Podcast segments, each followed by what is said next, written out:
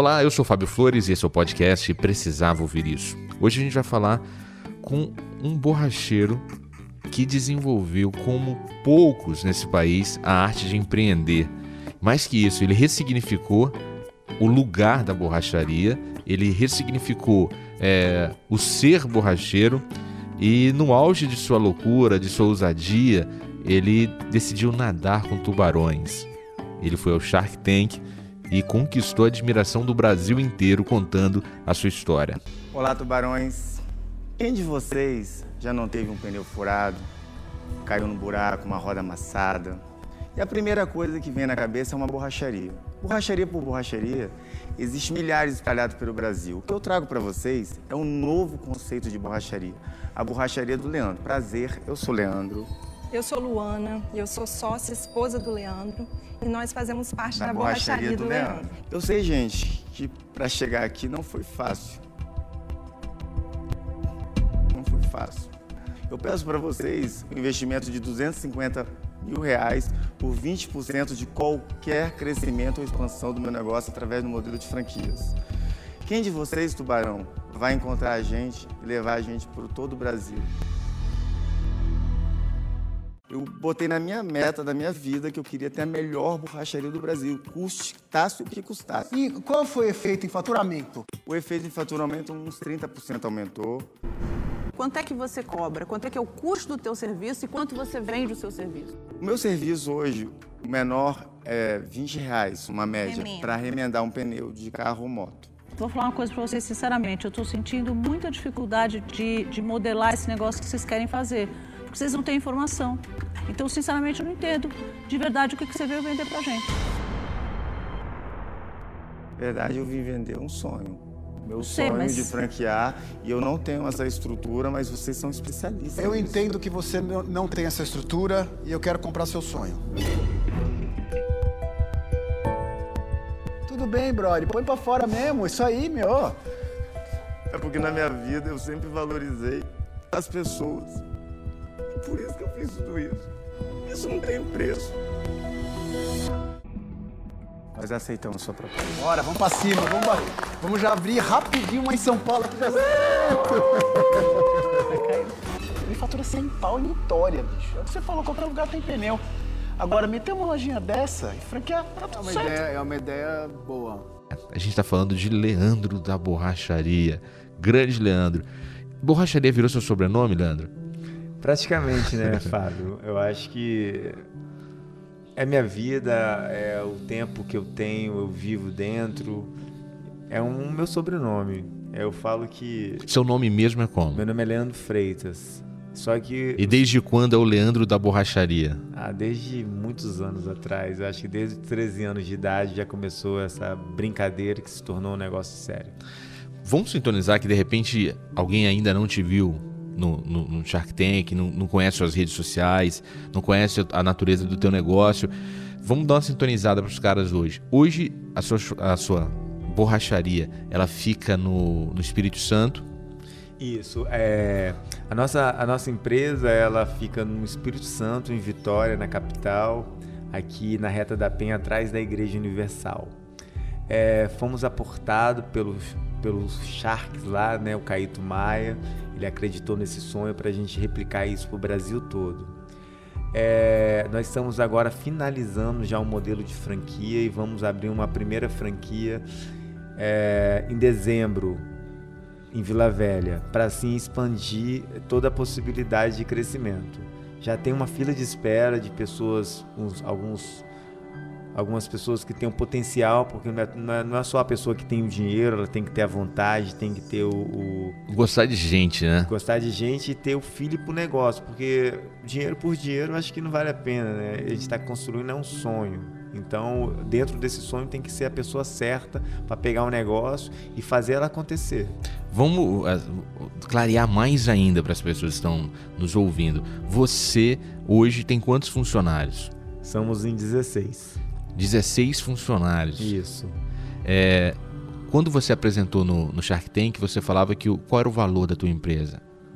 Ah, o valor da minha empresa lá dentro da, da medição deles lá era coisa de 2 milhões de reais. 2 milhões de reais. É. E em que momento você é colocado nesse negócio, cara? Ah, eu comecei com 13 anos de idade, né? Foi uma sacada do meu pai, eu agradeço ele, meu, meu guerreiro aí. E tinha uma borracharia perto da minha, antigamente, e essa borracharia fechou. E alguns clientes começaram a, a, a perguntar onde que essa borracharia estava e não tinha mais, ela fechou. E ela já tinha uns 5, 10 anos lá perto da minha, da minha casa. E aí meu pai, como todo empreendedor, ele observou uma demanda e me ofereceu a, a, a borracharia. Comprar uma borracharia para você e eu falei em primeiro momento que jamais isso ia acontecer, porque eu não queria ser borracheiro. Mas aí eu tinha um melhor amigo, uma pessoa do bem também, que tinha uns quatro anos a mais, e ele me influenciava no, no sentido bom da, da palavra. E ele falou que seria meu sócio e a gente começou com essa sociedade. Eu estudava na parte da tarde, trabalhava pela parte da manhã e ele trabalhava na parte da tarde. Passou oito meses mais ou menos.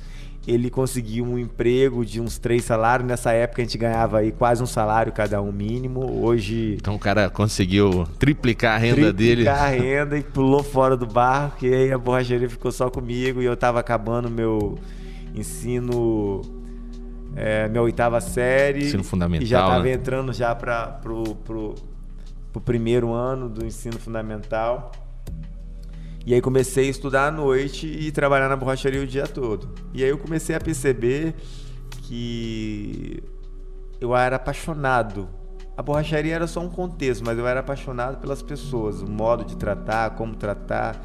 E a experiência de vida, ela está muito relacionado a pessoas para mim. Eu acho que conta muito isso. É, eu, eu, imagino, quando o seu sócio saiu, vocês dividiam um salário mínimo para cada um, virou dois salários mínimos. Seu salário dobrou naquele momento, sua renda dobrou naquele momento. Isso é muito legal, Fábio. Essa pergunta é muito bacana porque eu tava com 13 para 14, aí ele saiu, eu tava fazendo 15.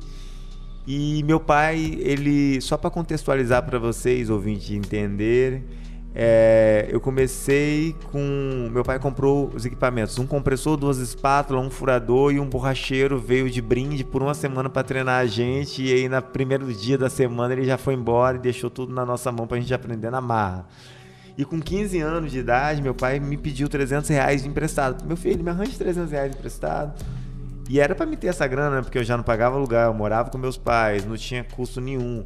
E eu torrava tudo, não tinha um real. E aí foi a primeira sacada de todas, foi que ele falou, não, você tem que abrir uma conta agora. E ele me obrigou, no bom sentido, a juntar 300 reais por mês. Era o mínimo. Eu já ganhava uns 500, 600 reais, que já eram uns dois, dois salários e meio. E ele obrigou pro bem. E ele me direcionou falando assim, você tem que juntar 300 reais e você tem que botar um objetivo no final do ano para você que, que você quer comprar com esse dinheiro. E aí eu tava de 15, eu falei, pô, se eu, se eu juntar 300 reais todo mês, vai me dar 3.600 reais no ano, em dois anos, que era a minha meta, eu vou ter 7.200. E aí, na época, tinha golzinho, cadetinho. Hoje é como se eu comprasse um golzinho. Isso é década de 90, né? Exatamente. Se eu comprasse um, um, um, um golzinho hoje, 2016, 2017, mais ou menos. Então eu juntei, eu botei a primeira meta de juntar 300 reais para comprar o primeiro carro. Meus amigos tudo comprando, acho que os ouvintes alguns vão lembrar Fit 147, Fit Spaz, Passatinho. Eu comecei a ser, a ser seu cliente nessa época e eu tinha um Chevette 78. Chevette, Chevetão. Então acho que para muitos tem não faz nem sentido esses nomes, mas fez muito sentido pra gente. E aí foi a primeira sacada, né, que eu comecei a aprender a juntar dinheiro. E para qualquer empreendedor, para qualquer pessoa que está ouvindo, essa é, eu acho que é um, se eu puder dar uma dica, o importante não é o tanto que a gente ganha, mas o tanto que a gente consegue guardar e dentro desse guardar, administrar ele para montar em alguma coisa, para ou comprar alguma coisa, ou por evoluir desse jeito. Porque meu pai me ensinou que dividir, comprar financiado, isso era uma coisa que agarrava, me agarrava por algum tempo a uma pessoa, a uma instituição, a um banco. Então isso fez um sentido para mim. No começo não foi porque eu, eu era acostumado a gastar tudo todo mês. Eu acho que a maioria dos brasileiros são assim, eu já tinha essa mente. E aí quando eu comecei a juntar os primeiros dois, três, fez 600 reais, depois 900, eu vi que o negócio estava entrando mesmo. E eu falei, agora que eu não vou nem comer coxinha na, na rua, porque eu vou almoçar em casa, comer em casa, porque eu quero economizar. Então, quando a gente aprende a economizar, a juntar dinheiro, é uma métrica muito legal. E depois a gente aprende a saber o que vai fazer com esse dinheiro. Então, é, dos 17 eu comprei meu primeiro carro, foi exatamente isso. Só que aí dentro disso, que as pessoas acham que tudo é a mil maravilha, eu descobri o que, que era mulher, bebida e boateira, sair, as festas da vida. E os rocks, né? A gente capixaba, tô falando aqui, aqui a gente chama rock. As baladas da vida é o rock aqui. E aí eu comecei, meti o pé e gastei minha grana toda que eu tinha juntado durante 3, 4 anos, porque eu nunca tinha vivido aquilo. Acho que também faz muito sentido a várias pessoas que estão ouvindo, que muitas vezes a gente acha que a gente está indo no caminho certo, mas tem pessoas que que falam com você e você não escuta porque você acha que está vivendo aquela vida. E aquela vida é muito boa, mas os valores ali eles estão bem direcionados com isso. Então acho que faz sentido. Até os 18 para 19 eu vivi tudo e aos 21 eu quebrei. Quebrei, quebrei bonito. Quebrei de pedir dinheiro ao meu pai emprestado novamente. E nesse momento aí que você quebra, o que que quebrar te ensinou? Fábio, o que Assim, quebrar acho que foi a coisa mais importante da minha vida e tudo que eu já li, estudei, pratiquei, as pessoas que são que estão comigo falaram a mesma coisa. O quebrar ensina a gente a, a entender que algumas metas e alguns objetivos na nossa vida elas têm que ter raiz, têm que ter fundamento. E eu aprendi que amigo não era todo mundo que me abraçava e ria para mim. Eu aprendi que relacionamento era uma coisa ou que te afundava ou que te levantava. Eu aprendi que usar marca, ter, ter era muito importante, mas o ser eu não valorizava tanto. E eu aprendi que o ser ele tem que vir primeiro depois do ter, porque o ter é uma consequência de você ganhar. Então foi grandes aprendizados foram aí. Porque quando você está no fundo do poço, alguns amigos que se dizem amigos, eles vão te chamar para beber, para sair, vão até pagar para você. Muitas vezes faz sentido para um, mas para mim não. Para mim um amigo é aquele que vai falar algumas verdades no, na nossa frente, que vai doer, mas ele vai estar tá ali dando aquele suporte para você evoluir. As pessoas costumam dizer que quando no momento desse de quebra, você quebrou, já ah, vou ter que começar do zero de novo. Mas é, acaba sendo um equívoco, porque você não começa do zero, você começa da experiência que você acumulou, não é verdade? E, e foi como que foi retomar a partir desse momento que, vo, que você quebrou, que você, que você caiu essa tanta de ficha que você falou agora sobre amizade, é, sobre os valores que você é, cultuava até aquele momento e passou a descobrir outros. Como foi começar de novo a partir dessa quebra? Fábio, eu acho que ah, eu quando eu quebrei, eu tinha largado a borracharia porque eu tinha vergonha de falar que eu era borracheiro. Você falava que era o quê? Ah, eu falava que era empresário, comerciante, negociante, dono de negócio, dono de loja de pneu, mas borracheiro jamais. Por quê? Porque eu me preocupava com as outras pessoas e o que as outras pessoas iam falar. A partir do momento que a gente quebra, que a gente não tem nada, que já foi lá no fundo do poço e você sabe realmente meu pai sempre falava que os amigos, é, assim, gente conta nas mãos, ainda vai sobrar dedo. Eu acredito nisso, mas hoje eu já acredito que a amizade ela pode ter vários dedos, várias frentes, mas você tem que saber buscar isso.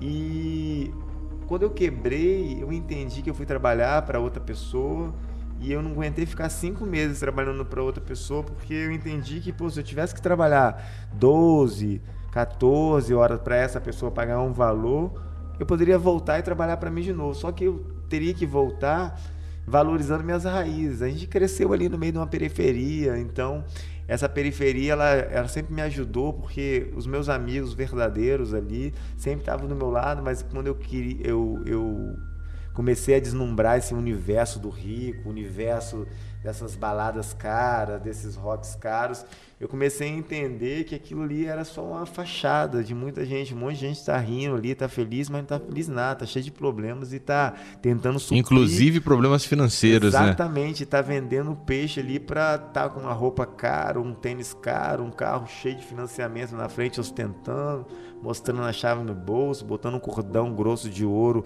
que nem é ouro. Mas tá tudo bem, cada um segue a vida que merece e eu nunca pré-julguei isso, mas eu entendi que isso não era minha vida. E aí quando eu comecei a valorizar isso, eu comecei a valorizar meus amigos verdadeiros aqui da periferia, valorizar que eu era borracheiro mesmo e sabia muito bem fazer isso.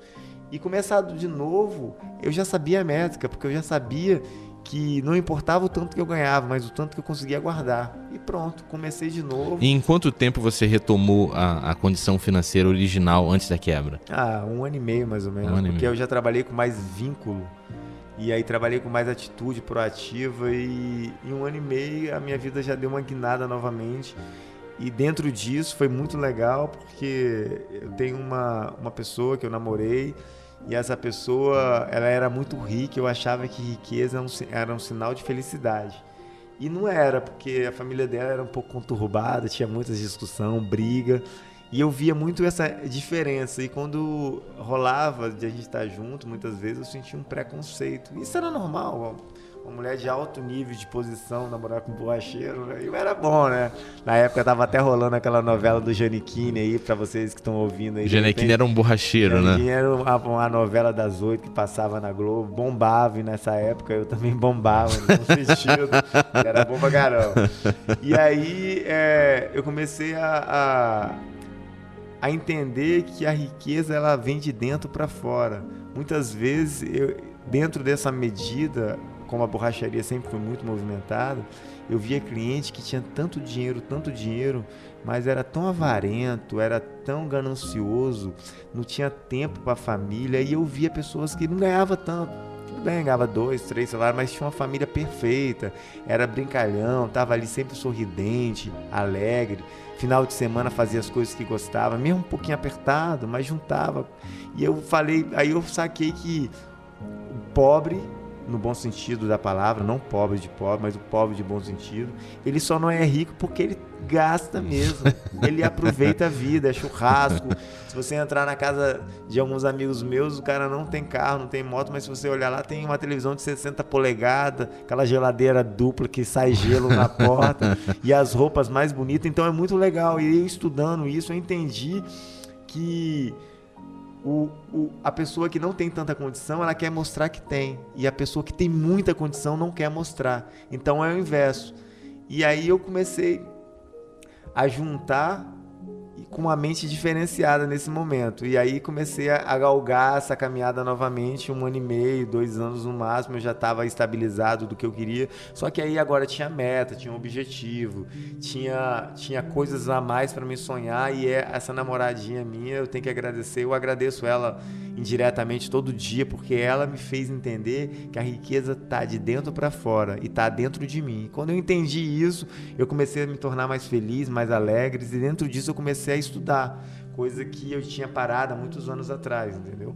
Você se caracterizou aqui no mercado como uma borracharia, no, no mercado, eu ia falar do capixaba, na verdade, o mercado brasileiro, como uma borracharia completamente diferente. A gente poderia falar que é uma borracharia gourmet, entende? Porque é, em alguns momentos, você olhando assim a estética de fora, até na parte interna dela, ela lembra uma loja de shopping, ela não lembra o ambiente que a gente tem no imaginário de uma borracharia. Por exemplo, na sua borracharia não tem nenhum cartaz de mulher pelada. Jamais. Por que esse preconceito? Eu sempre, eu sempre entendi, Fábio, desde o começo do meu relacionamento com a, com a minha empresa, que a gente é uma paixão muito louca, é, eu entendia que eu atendia dos taxistas aos mecânicos, aos caras que gostavam de mulher pelada na, na, na tradição, mas eu também atendia família, eu atendia senhoras, eu atendia mulheres, eu entendi que é, seria um desrespeito. E eu sempre optei, porque se não tivesse, eles iam perguntar, mas não ia questionar. Agora, se eu tivesse, eu ia de uma forma direta, nem indireta, direta, é, Inibir a entrada de mulheres, de- E elas iam achar uma forma desrespeitosa. Evangélicos né? também. Exatamente. Então, quando eu optei por isso, que foi uma ideia desde o começo, foi uma sacada muito legal, o respeito pela pessoa. E você não só na- na- nessa questão de, da, da pornografia, pornografia, não sei se pode chamar. Pornografia, pornografia. É, faz porno- é, de, de, de ter mulher pelada, mas quais são os outros diferenciais que as borracharias tradicionais ainda não incluíram no repertório que você lançou como marca da borracharia do Leandro? Assim, Fábio, pra você entender, depois dos 23 que eu quebrei e voltei, aí os 24 eu comecei a juntar a grana, com 25, 26 eu achei, eu encontrei minha mulher, que é minha esposa hoje, a gente já tá junto há 14 anos, E ela também me ajudou muito, porque a parte administrativa ela é ótima. Então ela me ajudou, ela tem a formação em engenharia de petróleo, também é engenheiro de segurança do trabalho. E ela me ajudou porque aí ela me deixou voar mais rápido, porque eu ia fazer a melhor parte que eu gosto e ela ia fazer a melhor parte que ela gosta. E a gente deixando a empresa redondinha, ela começou a crescer de uma forma mais legal. Então nessa época eu tinha três funcionários, aí com ela depois foi quatro, cinco, seis, sete, chegamos no, em dez funcionários, depois em doze. E aí, até 2014, 2015, aí veio uma crise. Essa crise a gente teve que tirar alguns funcionários, mas mesmo assim a borracharia sempre dando muito movimento. Só que eu estava um pouco estabilizado. Eu acho que já tinha meu apartamentozinho que eu queria, eu queria minha casinha, já tinha meu carro. Acho que assim, o sonho de cada. É o sonho da sonho brasileiro, né? Tem um sonho americano, tem um sonho brasileiro. Você ter, você não precisar ter dívida para pagar seu apartamento, você ter seu carrinho sem muita conta para pagar e conseguia fazer uma viagemzinha ou duas aqui dentro do Brasil e eu surfo, então surfava para fora do Brasil também. É uma viagem relativamente barata, porque a gente gosta de fazer mochilão. Só que eu comecei a ficar um pouco triste, chateado, magoado, porque a gente tende a gente entrar na zona de conforto, isso é normal. E aí entrando na zona de conforto, engordei um pouquinho mais, comecei a ficar incomodado, né? Não incomodado. E aí foi a hora que entra esse novo modelo de borracharia, que eu tava magoado em casa lá, porque tinha gerente, tinha tudo que fazia por mim, e eu tinha perdido o que eu mais gostava, que é o relacionamento com as pessoas. E aí eu fiz uma pergunta de 30 milhões de reais, que é até uma, um, é engraçado porque eu falei que se eu tivesse 30 milhões de reais e recebendo uns 200 a 300 mil por mês, se eu estaria fazendo a mesma coisa no mesmo lugar com as mesmas pessoas. E aí veio a ideia dentro disso que eu falei, pô, para me animar novamente, eu quero ter a melhor borracharia do Brasil. E aí veio essa transformação toda e algumas pessoas falavam que eu tinha um potencial incrível, mas como borracheiro eu não ia ser, não ia ser ninguém, e isso me estimulou a, a querer sempre mostrar para essas pessoas. Então, elas, essas pessoas, a galera que está ouvindo, acho que os ouvintes, eles têm que entender que muitas vezes as nossas maiores conquistas elas vêm das maiores dores. E quando a gente tem as maiores dores, a gente geralmente tende a fazer por motivação daquela pessoa, daquela experiência, ou tende a afastar tudo aquilo de você e você ser mais forte com isso. Então, minhas maiores dores foram que as pessoas falavam que eu não ia chegar lá. E aí eu podia ser várias outras coisas na minha vida, porque eu, eu tenho um dom da venda, do relacionamento, então qualquer coisa que eu coloque a mão, provavelmente eu vou ser próspero. Mas foi já uma coisa lá do ego mesmo, de falar, não, eu quero ser bom como borracheiro, quero fazer a minha borracharia ser conhecida em todas as partes do Brasil e fora do Brasil. E aí começou esse sonho de querer ter a melhor borracharia, porque eu conheci minha mulher na borracharia, os melhores clientes, os caras mais ricos aqui do estado, eu tive a oportunidade de conhecer através da borracharia. Os caras mais 71, falastrão, golpista, foi na borracharia. Então isso me ensinou, a borracharia foi... A imprensa te procurou lá em... Foi um muitas vezes. É, foi um crescimento muito legal. E aí quando eu fiz esse modelo da, de, desse contexto de borracharia melhor do Brasil, eu não queria falar, ah, a borracharia é melhor porque, porque é a maior, porque é isso. Não, o contexto para mim de ser melhor do Brasil, eu queria primeiro a validação dos meus clientes, falando que era nunca tinha entrado em uma coisa parecida com aquela.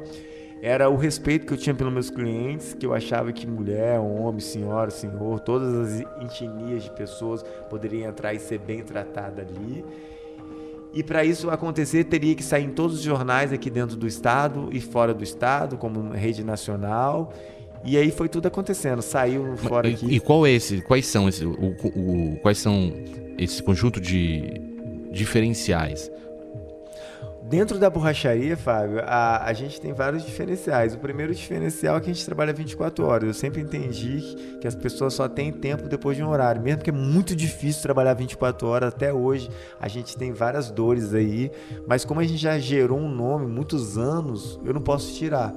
Então eu trabalho 24 horas. O segundo diferencial é o atendimento super rápido, porque como dá um movimento muito grande, a gente acabou tre sendo treinado para ser rápido. O terceiro diferencial é que a gente, mesmo sendo rápido, mesmo sendo tendo um ambiente bacana, mesmo trabalhando 24 horas, a gente cobra um preço justo, a gente não, não explora o nosso cliente. Quarto diferencial, a gente tem um espaço totalmente clean, totalmente diferente de tudo que qualquer pessoa já viu dentro desse mundo em relação à borracharia. o quinto diferencial, nós trabalhamos felizes. Eu acho que é uma grande diferença da borracharia. Todos nós trabalhamos felizes, mesmo que muitas vezes, algumas vezes, a gente está na tensão porque é um movimento intenso, mas a gente acaba trabalhando feliz. E é isso que eu quero pra minha vida. Eu entendi que um terço da minha vida vai ser trabalhando, então eu tenho que trabalhar no negócio que eu me amarro. E- mas tem um outro diferencial que você não listou ainda, que é a questão da indumentária. Vocês, você, você caracterizou a você e todos os seus colaboradores de um padrão de roupa que não é o, o- o que a gente imaginaria para uma borracharia. Vocês lembrariam executivos. Ah, sim, uma pegada legal. É. Eu esqueci desse detalhe. Eu entendi, Fábio, que a gente, pra ser borracheiro, não precisava se sujar. E. Mas é possível trabalhar como borracheiro sem se sujar? Lógico, Porque a gente que- sempre vê a figura do borracheiro com a, com a- com a calça, com a camisa, com a mão, com o rosto sujo do, da, da, da, da fuligem do, do Aham. pneu e de tantas outras coisas. Não, uma coisa bem bacana Graxa. com isso, Fábio, é que. Olha só que bacana. Quando eu era moleque, meu pai me botou numa mecânica pra mim ser ajudante de mecânico. E eu lembro perfeitamente disso. E eu nem trabalhava direito, cara, mas eu me sujava todo de graxa pra mostrar que eu tinha trabalhado. Então, naquela época, a imagem de quanto mais você suja, mais você trabalha. Mas os tempos mudaram. Então, hoje, quanto mais você limpo, você mostra que você é mais é, detenta mais o conhecimento que você É está mais fazendo. técnico, né? Exatamente. Então eu entendi que a borracharia é suja. Se eu falar que não suja, estou sendo hipócrita. Mas aí cada funcionário tem três, quatro uniformes, a gente tem essa troca direto. Eu entendi que a gente só precisa sujar da mão para suas mãos. A gente não precisa abraçar pneu, não precisa esfregar o rosto na cara se a gente tiver luva, panos, lugares de limpar.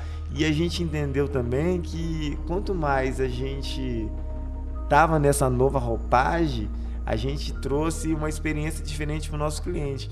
Porque agora, ao invés das pessoas. E outra sacada também que eu tive que, em vez de contratar borracheiros, eu comecei a contratar pessoas. Porque quando eu contratava os borracheiros, o que estava acontecendo? Eles estavam com a mente cauterizada da onde que eles vieram. E para mudar essa mente deles era muito difícil, né? Tanto que quando essa transformação aconteceu na borracharia, eu tive que mandar alguns funcionários embora, que não fazia mais sentido. Porque eles estavam com a mente de antigamente e a mudança aconteceu.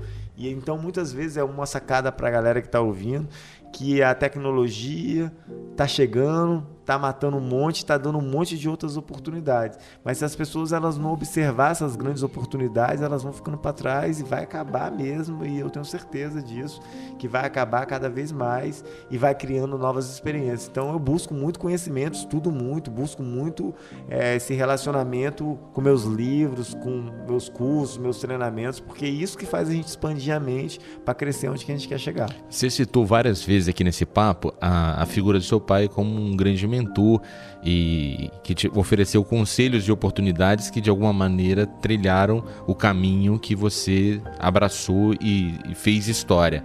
No entanto, é, a sua convivência com ele na, na- na adolescência e em parte da segunda infância foi uma convivência traumática, né? Foi uma convivência traumática.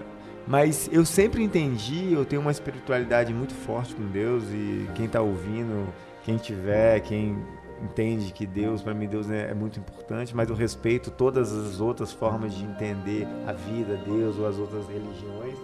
Mas eu entendi que tinha que ser assim.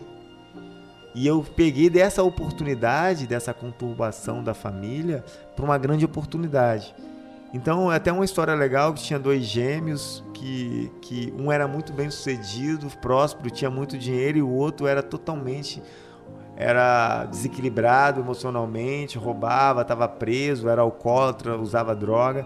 E o pai deles era a mesma coisa, batia, brigava, tinha alcoolismo, tinha droga.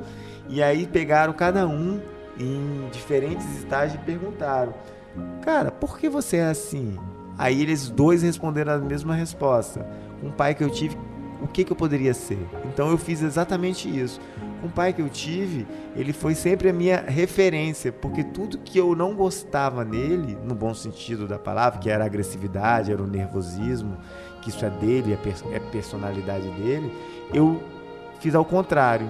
O conhecimento que eu busquei, eu acredito que pela comunicação e a forma de falar, o jeito de falar, o filho também respeita o, o, o pai, os pais. Então hoje tem vários jeitos de você fazer diferente. Mas e, antigamente. E dentro de casa você tinha, tinha um conflito, não só dele com você, como dele com sua mãe também. Não, comigo era pouco. Meu conflito com meu pai, meus pais nunca foi, porque eles sempre me amaram muito. Amaram o nosso. Eu tenho três irmãs e a gente sempre teve um, um relacionamento muito bom. O conflito era minha mãe e meu pai. O problema era os dois.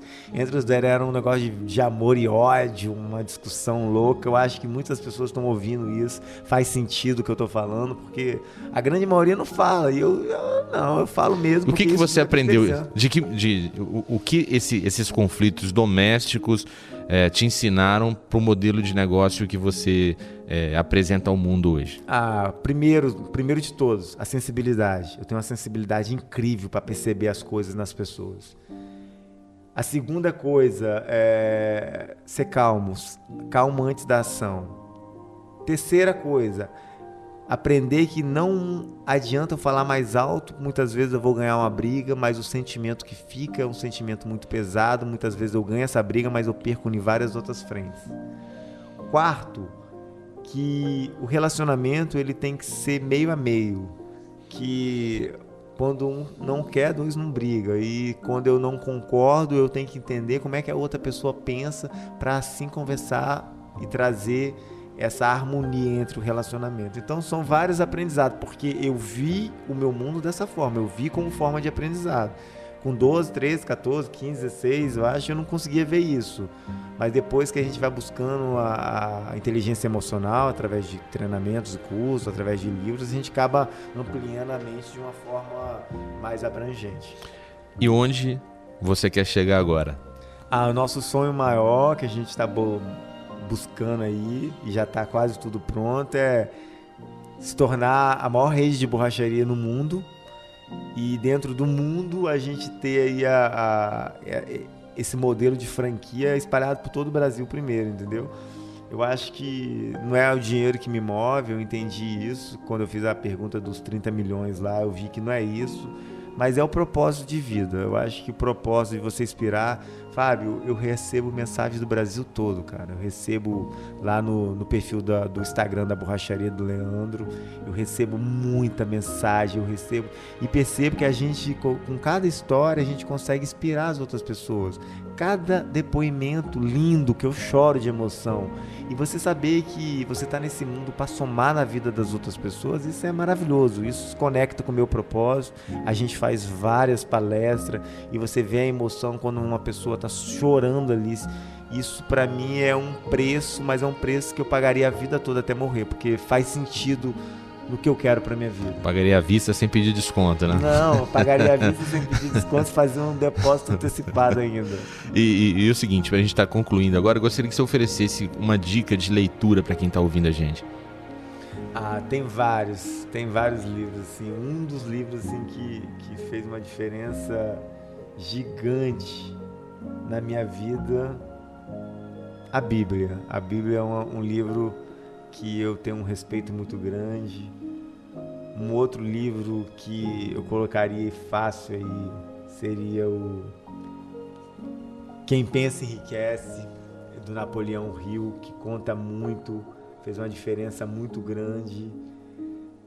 E um, livro também do meu grande amigo, né, que vai fazer diferença, que eu ganhei de presente. Isso deixe para trás e olhe para frente, né? O que te faz levar ir para frente é o qual o sentido do livro? É que muitas vezes o que te segurou, o que está te segurando na vida é o seu passado. Só que se você não ressignificar ele e entender o que, que ele vai fazer a diferença, você nunca vai para frente. Você nunca consegue olhar com a visão mais ampliada do negócio. E, no, e nesse livro do meu amigo Fábio Flores, ele está muito linkado a isso, porque trabalha a inteligência emocional, trabalha a programação neurolinguística de um jeito direto, trabalha umas histórias muito bacanas, algumas sacadas que fazem a diferença. Porque eu reparei, entre os 400 ou mais livros que eu já li na minha vida, que todo livro é massa, mas ele só é massa a partir do momento que a gente coloca as coisas que estão relacionadas em prática. E a coisa mais legal de tudo isso é que Imagina se você tem. Você não tem dinheiro, mas você tem dinheiro para comprar um livro de 20, 30, 40 reais. Aí você imagina, quanto tempo você demorou para escrever esse livro, Fábio? Cara, por baixo deve ter sido coisa de um ano e meio.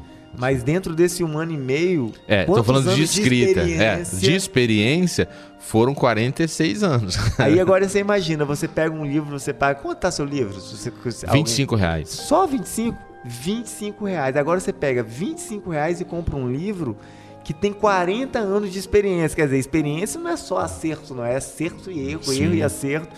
E você consegue degustar ali. Se você pegar uma sacada, uma palavra, uma transformação que seja, cara, já valeu muito a pena. Muitas vezes eu pago um curso de 3, 4, 5 mil reais para ficar um final de semana de imersão, que muitas vezes está ali no livro.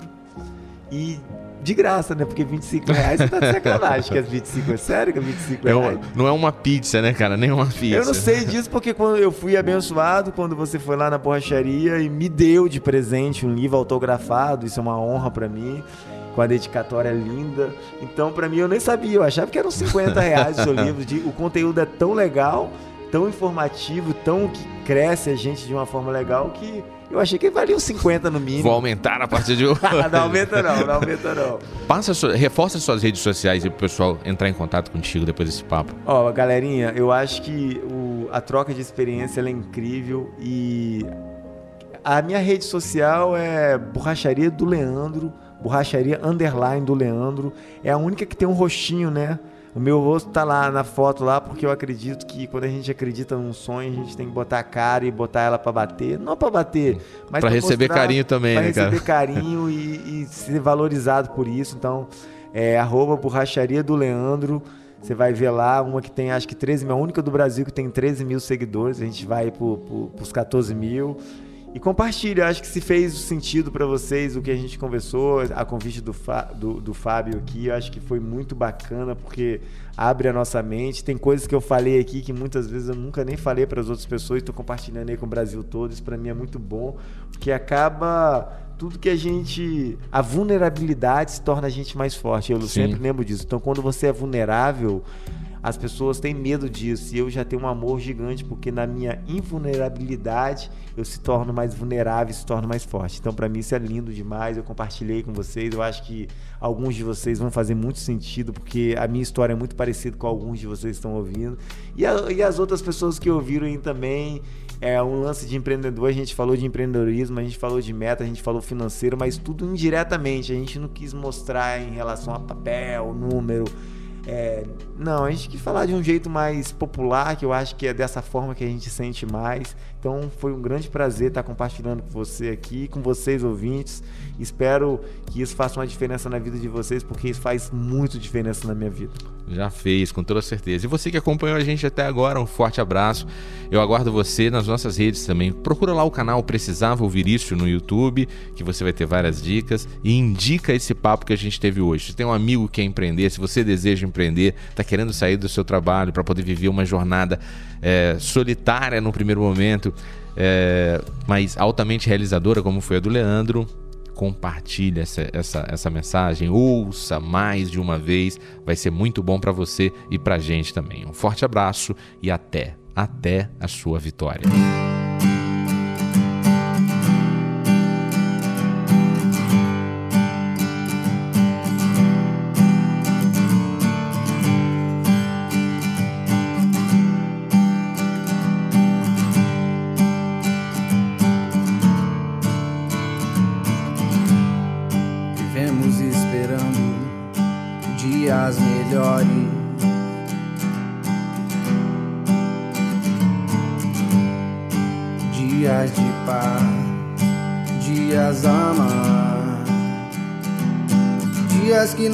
Deixaremos para trás.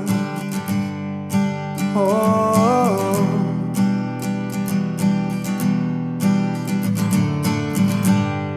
Vivemos esperando o dia em que seremos melhores. Melhores no amor, melhores na dor, melhores em tudo. Oh, oh.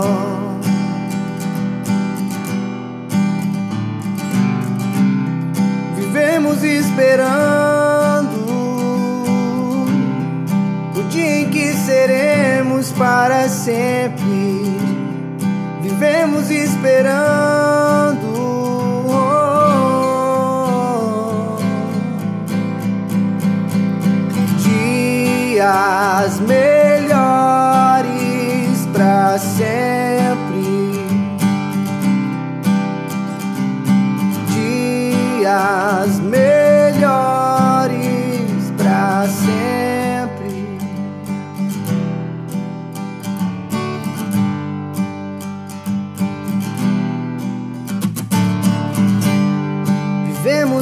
esperando o dia em que seremos melhores. Melhores no amor, melhores na dor, melhores em tudo. Oh.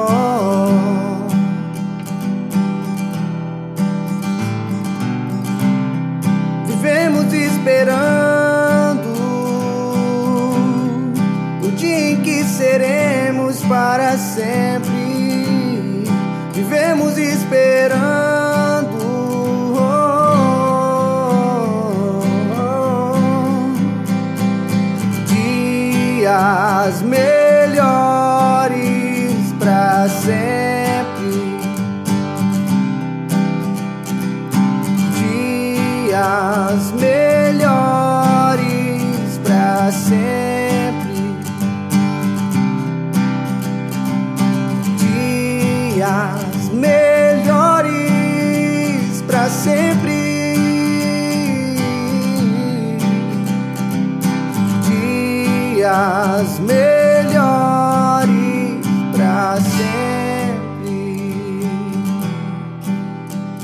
Para sempre.